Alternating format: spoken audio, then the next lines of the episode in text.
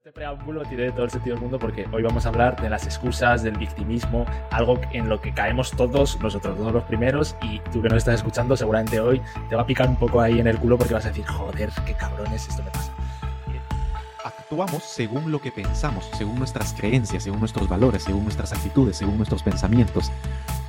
Y si esos pensamientos están, son erróneos, si esas creencias son limitantes y si esos valores no están bien fundamentados, no hacemos las cosas que tenemos que hacer. Entonces, la excusa es... Sí, sí, y no pares, porque si no pares al décimo, ya la has jodido. Tú sigue, sigue. Entonces, ¿cómo para esa gente que le cuesta seguir hábitos, porque entiendo que aquí está la clave para acabar con las excusas, ¿qué podrían hacer? O sea, si tienes un poco más de fricción y eres una persona que con los hábitos no te llevas muy bien, ¿cómo podemos hacerlo poco a poco para ir entrenándolo? Esto es, es a través de los hábitos. Y el cerebro lo único que tiene que hacer es ejecutar. Está triste, actúa. Está feliz, actúa. Está alegre, actúa. Está frustrado, actúa.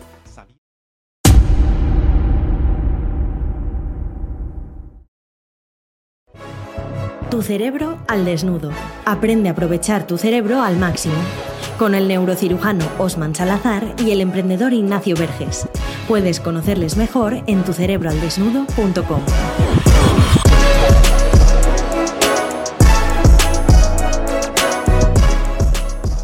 damos la bienvenida una semana más al podcast de Tu Cerebro al Desnudo. Estamos aquí para desnudar nuestros cerebros, potenciarlos al máximo en nuestro día a día y alcanzar ese ideal del cerebro injodible con nuestro querido doctor rapado Osman Salazar. ¿Qué tal estás? no lo sé. La verdad que estaba poniendo bastantes pegas y bastantes excusas para venir aquí, pero bueno, al final me has convencido y aquí estoy. Así que ahí va, ahí, ahí vamos, ahí vamos. Estoy bien, pero bueno, me has traído aquí un poco remolcado, la verdad.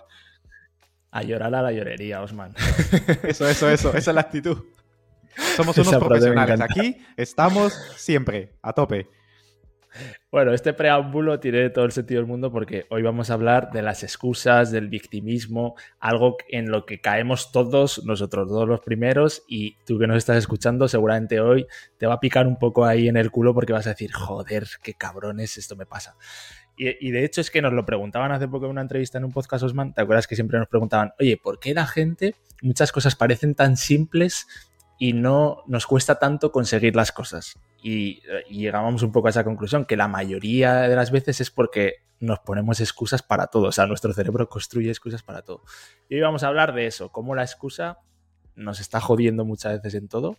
Y lo primero que vamos a ver, Osman, es qué es la excusa, por qué siempre vamos a la evolución y el cerebro tiene una excusa para decir, esto se inventó porque tiene sentido, pero la excusa yo no le veo en la parte buena, macho. Pero la tiene, pero la tiene. Realmente, ¿qué es la excusa? La excusa es cuando nuestro cerebro sigue el camino de menor resistencia cognitiva. Punto. Es huir de la fricción cognitiva. En otras palabras, huir de lo difícil. Entonces, cuando algo tiene una valencia positiva, es decir, estamos alegres, contentos, animados al respecto, nos parece guay, bien, bonito, nuestro cerebro lo simplifica y pensamos que es bastante más sencillo de lo que realmente es.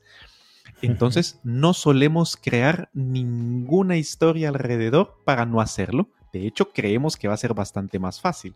Luego, en, una segunda fase, nos damos cuenta que no es así, la realidad nos pone en nuestro sitio y entonces nuestro cerebro está recibiendo información de valencia negativa. La retroalimentación del mundo, la dosis de realidad suele ser bastante dura para nuestro cerebro y entonces aquí es donde construye una historia centrada en la complejidad. En otras palabras, bueno, esto pasa porque el cerebro, recordar que esa Meaning Making Machine. Es una máquina de producir significado. Es decir, hacer pajas mentales para explicar esa dificultad. El cerebro evolucionado en un entorno en el que el consumo de recursos, por su parte, tiene un costo metabólico muy alto y quedarse allí renderizando por mucho tiempo consume muchos recursos que pondrían en riesgo nuestra supervivencia. Y entonces siempre sigue el camino más perezoso el camino de menor resistencia cognitiva. Huye de la fricción, huye de lo difícil. En esto que decías del cerebro que es una máquina de construir significado, lo hablamos en su día con lo del poder de las historias, que a mí es algo que me sorprende mucho el cerebro porque conforme vamos hablando en podcast, en cerebrinas y tal, más me doy cuenta de el poder que tienen, valga la redundancia, con esa guía que tenemos nosotros, pero también es que está en todo, porque, joder, al final es la base de todo. Eh, nosotros nos podemos construir una buena historia que nos haga potenciar nuestro cerebro, pero podemos estar buscándole el significado a todo, construyendo una historia para que todo nos encaje y digamos, bueno, yo no hago deporte porque no tengo tiempo, porque si tuviera el tiempo que tiene mi amigo no sé quién, también lo haría. O yo no hago esto porque no tengo dinero, porque fíjate tú, este es rico y yo no. Siempre hay una excusa que te hace pensar, bueno, así me quedo tranquilo. Pero claro, eso es la antípoda del progreso, porque al final te hace estar siempre en la comodidad, con lo cual no sales nunca de ahí. Totalmente. Realmente el, cerebro humano tiene una capacidad tal para poder ordenar las cosas bajo unos criterios completamente arbitrarios, sí, solo sí, tienen una coherencia interna, una secuencia lógica, lógica para él, por supuesto, como cerebro. Y puede ser igual de, puede ser retorcida, puede ser negativa, puede ser algo incluso que nos esté haciendo daño, pero es coherente. Entonces nuestro cerebro siempre persigue, de la misma forma que la excusa es huir de la fricción cognitiva, huir de la dificultad, también busca la coherencia cognitiva. ¿Y eso qué es? Que algo tenga sentido, que tenga un orden. Da igual si ese sentido es negativo para nuestros intereses, pero es lógico y es coherente. El, el punto aquí es la capacidad que tiene el cerebro para desacoplar un mecanismo cognitivo de otro y tolerar la disonancia cognitiva. Y eso es fundamental. La mayoría de nosotros hacemos según nos sentimos. Es decir, bueno, hoy hago ejercicio, si me apetece, si me, si me siento bien. Actuamos según lo que pensamos, según nuestras creencias, según nuestros valores, según nuestras actitudes, según nuestros pensamientos. Y si esos pensamientos son erróneos, si esas creencias son limitantes y si esos valores no están bien fundamentados, no hacemos las cosas que tenemos que hacer. Entonces, la excusa es el elemento narrativo cerebral que explica la coherencia cognitiva que el cerebro persigue a toda costa. En otras palabras, la excusa está allí para hacer que las cosas tengan un sentido para nosotros y para justificar el por qué no logramos lo que queremos y no sentirnos mal al respecto. Nos protege de hundirnos en la miseria. Claro que está bien, porque sí, imagínate que para algo no tienes capacidad, pues no te vas a estar sintiendo un fracasado y martirizándote. Pero claro, y a mí me gustaría intentar ver en este podcast cómo la gente puede encontrar ese término medio, que entiendo que lo primero será identificando la excusa y no sé si ahí hay anclas o algún mecanismo que te sirva. A mí, por ejemplo, la frase esta que me hace mucha gracia de a llorar a la llorería, de vez en cuando me viene a la mente cuando me estoy quejando de cosas, que me sigo quejando, ¿no? Pero de vez en cuando me viene y inmediatamente digo, hostia, me hace gracia, pero me doy cuenta de que estoy poniendo una excusa y digo, vale, eh, ¿esto es una excusa o es realidad? Siempre es una excusa. Entonces, primero es identificarla, supongo. Has mencionado algo fundamental, Ignacio, y esto eh, en la neurociencia de la excusa hay que diferenciarla de la neurociencia de la queja. No son sinónimos, están relacionados, pero son distintas. La queja significa reconocer algo en el mundo real y manifestar expresamente el disconfort, la incomodidad, la valencia negativa, el rechazo ante esa realidad. Ejemplo, yo trabajo y curro muchísimo y recibo muy poco dinero. Eso es una queja, es una queja universal que tenemos todos, ya te lo digo yo. No importa el sector en el que estemos. Entonces, pero se queda allí. No hay una respuesta más elaborada al respecto. Yo simplemente te... la queja es un reflejo de lo que sucede desde mi perspectiva. La excusa va un paso más allá. Implica los mecanismos cerebrales de la creatividad de la narrativa, de la memoria, del lenguaje, del aprendizaje, para seducir a mi interlocutor con una explicación rimbombante, coherente, lógica, que explique el por qué es que, me, es que yo estoy en un punto que produce mi queja. Claro, normal, porque es que como yo vengo de fuera, como yo soy un inmigrante, como yo soy pobre, como yo soy blanco, negro, azul, medio pensionista, porque, porque, porque. La frase favorita del cerebro para no sentirse como una mierda es porque. Le encuentra una explicación a todo. Porque es lo que hace. Claro, o sea, por ejemplo, en mi caso, cuando me quejo de, es que pago mucho, los, autónomos pagamos muchos impuestos, eso es la queja, pero luego empiezo a decir, es que España es un país que solo piensan los políticos, y que no sé qué, ahí ya me estoy metiendo en la excusa y me meto una narrativa perfecta para al final no hacer lo que tengo que hacer, que es ganar más dinero y olvidarme de, de los impuestos y de la mierda.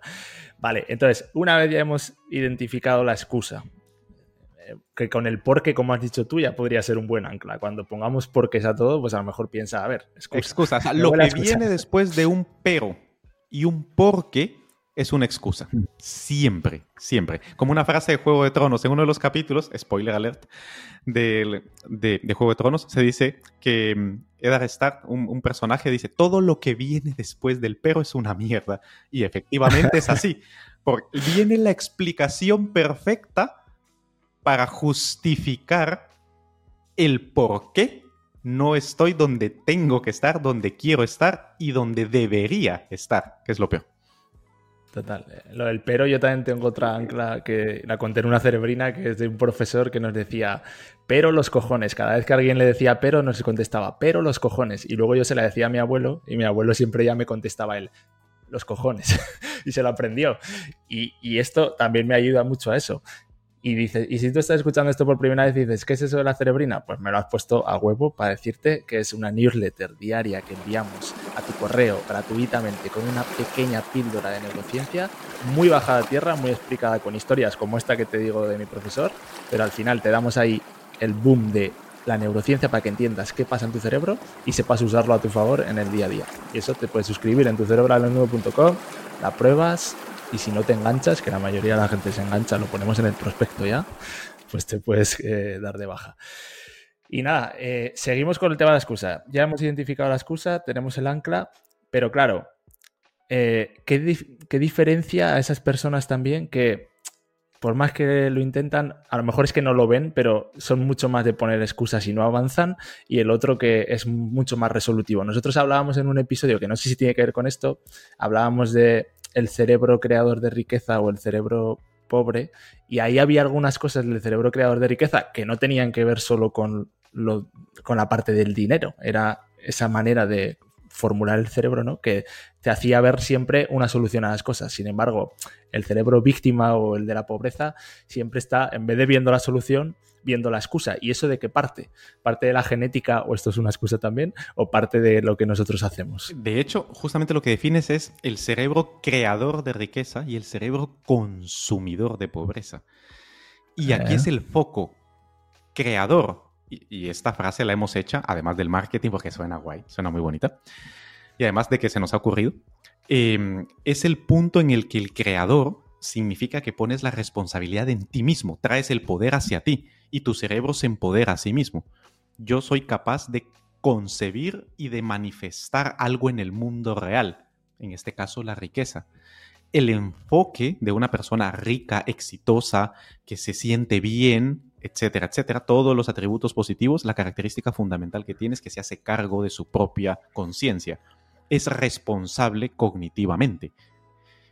Se autogestiona porque reconoce que su propio cerebro tiene la responsabilidad de hacerse cargo de sí mismo. El cerebro consumidor de pobreza consume lo que producen otros para él. Es un agente pasivo. No vive, la vida pasa por él. Está siendo vivido, que es diferente. Es, está siendo literalmente bypaseado por los eventos de la existencia. No es una vida proactiva a este respecto, que, decías, ¿qué diferencia entonces a la gente que se regocija en la excusa y la gente que la reconoce como un punto de cambio? Es la tolerancia a la fricción cognitiva, Ignacio. Ese es el concepto a manejar aquí. Excusa es igual o inversamente, a mayor excusa, hay una menor tolerancia a la frustración cognitiva. A menor excusa, una mayor tolerancia. Son inversamente proporcionales. Entonces, ¿qué es la fricción cognitiva? Se divide en cuatro apartados. La primera, que es la fricción límbica o la fricción afectiva o emocional. Es tolerar una emoción negativa y hacer lo que tienes que hacer independientemente de cómo te sientas. Y eso es duro. Es sencillo, pero es muy difícil de hacer. Por ejemplo, el hacer deporte. Tú levantarte a correr por la mañana o por la tarde o cuando corras, si hay mucho, mucho frío o mucho, mucho calor. Eso, eso requiere muchísima capacidad de tolerar la fricción límbica, la que te está diciendo, a mí no me apetece. La otra es la fricción eh, intelectiva, es la de tus ideas, la de tu, tu forma de ver el mundo, tus creencias, tus pensamientos. Es que yo no creo, es que yo no puedo, es que no lo sé, es que esto va a funcionar o no va a funcionar, es que, es que, es que, es que, es que, es que tolerar el hecho de la humildad epistemológica, en otras palabras, no lo sabemos todo y simplemente haz lo que tienes que hacer independientemente de lo que creas o de lo que pienses. Esa es la fricción intelectiva. Luego está la fricción decisional o decisiva. Y esto es tolerar la responsabilidad de equivocarte, es de decidir algo, de hacer algo y cagarla. Es fundamental, es preferible decidir y cagarla que no decidir en lo absoluto. En uno cagas por omisión por no hacer nada, que es peor, y en la otra asumes la responsabilidad y de las consecuencias de tus actos. Y luego está la, la fricción volitiva o conductual, y es el hecho de mantener en el tiempo las acciones que son necesarias para avanzar. Lo que se conoce como hábitos, lo que se conoce como disciplina, como perseverancia. Esto es muy difícil para el cerebro, pero sencillo de hacer.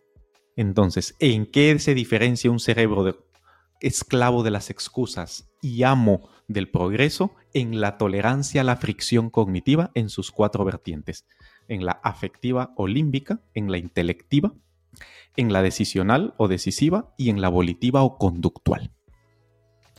Y en esa base que has dicho antes, que me ha parecido muy interesante porque lo nombramos mucho como la base del cerebro injodible, que es la responsabilidad cognitiva, que eso entiendo que es lo primero que tienes que asumir para después trabajar esta tolerancia que decías. Eh, me acuerdo que siempre, alguna vez hemos hablado una anécdota de Rafa Nadal muy buena, que cuando era crío perdió un partido y al acabar su tío le dijo, pero Rafa, si tienes las cuerdas rotas, ¿cómo no te has dado tiempo? ¿Cómo no te has dado cuenta de, has estado jugando todo el partido con la cuerda de la raqueta rota? Y dijo, es que como siempre pienso que todo lo que me pasa es por mi culpa, pensaba que le estaba pegando mal a la pelota, pero nunca pensé que podía ser la raqueta. O sea, hasta ese punto aquí tenemos un ejemplo claro del entrenamiento. O sea, de que esto se entrena y después de has asumido esa responsabilidad, el tema de la fricción, como tú dices, es algo sencillo. Es que al final un hábito eh, en la teoría es hazlo un día, hazlo dos, hazlo tres, sigue, sigue, sigue y no pares, porque como pares al décimo ya lo has jodido. Tú sigue, sigue. Entonces, ¿cómo para esa gente que le cuesta seguir hábitos, porque entiendo que aquí está la clave para acabar con las excusas, ¿qué podrían hacer? O sea, si tienes un poco más de fricción y eres una persona que con los hábitos no te llevas muy bien, ¿cómo podemos hacerlo poco a poco para ir entrenándolo? Esto es eh, un eslogan, está muy bien, just do it. Es decir, cállate y hazlo. Literalmente, pero hay, que callar la voz interior o ignorarla, porque callarla puede que sea imposible. Los pensamientos negativos, ese monólogo interno limitante seguirá estando allí. Es que eres una mierda, es que no vales, ¿cómo vas a poder hacer? Pero tú quién te crees, bla, bla, bla, bla. Todo ese ruido mental que no se va a ir actúa independientemente de él. Esa emoción negativa que sientes, tristeza, frustración, rabia, eh, decepción, da igual haz lo que tengas que hacer, no importa cómo te sientas. Es just do it, literalmente solo hazlo. No pares, no te pares a sentir, no te pares a pensar, no te pares a reflexionar, porque en ese momento es que el, tu cerebro lo que está haciendo es manifestando las ganas y la necesidad que tiene de estar tranquilo, de estar confortable y de no consumir energía, porque sigue la ley del mínimo esfuerzo. Hay que entender cómo funciona nuestro cerebro. Nuestro cerebro no se va a esforzar de más voluntariamente ni de broma, eso no lo va a hacer nunca. Propositivamente se le tiene que forzar para que haga lo que tiene que hacer. Entonces, tu pregunta es, ¿qué tiene que hacer alguien para hacer lo que tiene que hacer? Solo hacerlo. Punto. No hay otra manera. Da igual cómo se sienta, da igual lo que piensa, da igual lo que cree, da igual lo que reflexione, da igual lo que opinen los demás, da igual su propia opinión. Just do it. Y yo creo que si te pica un poco esto y te cuesta, es lo que acabas de decir es perfecto para pensar, oye, yo tengo una batalla continua con mi cerebro. Cada vez que negocio con él y me gana y acaba llevándome a la pereza, soy un perdedor. Y en ese caso, no es que sea un perdedor, sino que estoy dejando que mi cerebro me controle a mí por completo. Y como decimos siempre en nuestro eslogan, si no controlas tu cerebro, este te controla a ti. Tú verás lo que haces. El controlarlo te lleva a una vida muy clara de autogestión, de placer, de bienestar y de éxito. El que te controle a ti te lleva a una, a una, vida de mierda que, bueno, te podrás contar la excusa de que es por culpa de factores externos y te sentirás a lo mejor bien, te quedarás conforme, pero tu vida alrededor seguirá siendo una mierda porque no sales de ahí. O sea que yo creo que, nuestro eslogan ahí te da en, la llaga perfecta. Pero aquí hay una... La gente que alcanza cosas importantes en la vida, verás que tienen una, no diría poca capacidad de negociación, pero su, su principal forma de abordar los conflictos no es mediante la negociación, es mediante la consecución de resultados, no necesariamente la confrontación no puedes negociar con tu cerebro, te va a ganar. eso, es, eso es una batalla perdida por concepto. Para negociar hay que, hay que ir en una posición de poder y la posición del poder la tiene tu cerebro. A tu cerebro le tienes que decir qué hacer. O sea, tu cerebro debe estar siempre subordinado a tu conciencia. En otras palabras, organizar tu vida de tal forma que realmente sigas aquello que te motiva de verdad, tu motivación intrínseca, que establezcas una estructura de incentivos que te lleve a los objetivos alineados con un propósito, la motivación extrínseca, y automatizar ese proceso a través de los hábitos. Y el cerebro lo único que tiene que hacer es ejecutar. Está triste, actúa. Está feliz, actúa. Está alegre, actúa. Está frustrado, actúa. Sabiendo que cada uno de los estados emocionales, de los estados cognitivos, tienen un propósito biológico que nos ayuda a conseguir nuestros objetivos. Entonces, el cerebro debe, debe de enseñársele a ser un esclavo. Ese es el punto. En el sentido más em, extenso del término. Porque como le des el poder de ser tu amo, vas perdido. Estás jodido. Y las personas estas que no negocian, que consiguen cosas, las tenemos a todas en nuestra cerebrina diaria y te animamos a que te suscribas porque seguramente ahora dirás, ostras, es que un email al día es mucho, es que yo no tengo tiempo, no tengo dos minutos al día para aprender algo sobre mi cerebro que me va a ayudar a gestionarlo y tener una mejor vida. Y siento decirte que si te estás diciendo eso es una excusa. Así que suscríbete en tu cerebro al que no hay excusa que valga, que todos tenemos un rato para nuestro cerebro, que es lo más importante, y que si no controlas tu cerebro, este te controla a ti. Así que Osman, nos vemos a la semana que viene. Hasta la próxima y sin excusas. ¿Te ha gustado este podcast? Compártelo, igual puedes ayudar a alguien. Y para dar el siguiente paso, suscríbete a nuestra lista de correo en tucerebroaldesnudo.com. Recuerda, si no controlas tu cerebro, este te controla a ti.